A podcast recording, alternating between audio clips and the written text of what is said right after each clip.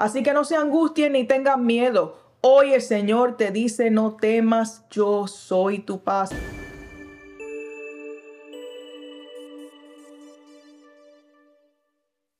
Dios le bendiga, bienvenidos a Cultura de Avivamiento. Les saluda María Angeli y estaré compartiendo con ustedes una breve reflexión bajo el tema Yo soy tu paz.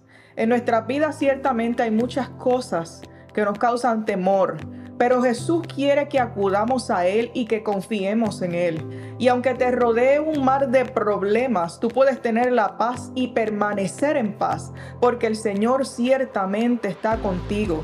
En Mateo capítulo 14 vemos que después que Jesús alimentó a más de cinco mil personas, multiplicando los panes y los peces, los discípulos entraron en la barca, mas el Señor se quedó atrás orando. Y dice la Biblia que en la cuarta vigilia de la noche la barca se encontraba en el medio del mar y eran azotados por olas porque el viento era contrario.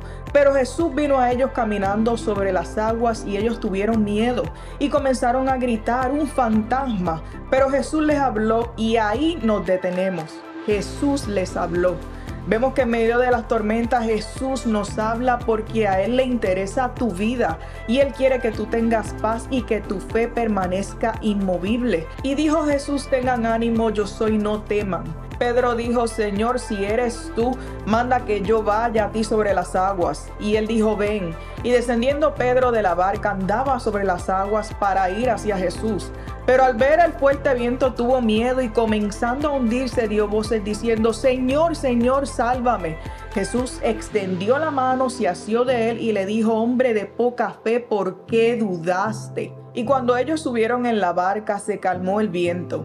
Entonces los que estaban en la barca vinieron y le adoraron diciendo verdaderamente eres el Hijo de Dios. Aleluya. Puede ser que en este momento te encuentres atravesando por una tormenta en tu vida, por problemas financieros, desacuerdos en tu matrimonio, conflicto con tus hijos o crisis ministerial donde sientes que ya todo se terminó para ti. Pero el Señor te dice hoy, yo soy tu paz. La palabra del Señor nos dice en Isaías 23, 6, tú guardarás en completa paz a aquel cuyo pensamiento en ti persevera porque en ti ha confiado. La palabra del Señor es aliento y se basa en el poder ilimitado y su intenso amor por esta humanidad. Juan 14, 37 dice, les dejo un regalo, paz en la mente y en el corazón. Y la paz que doy es un regalo que el mundo no puede dar. Así que no se angustien ni tengan miedo.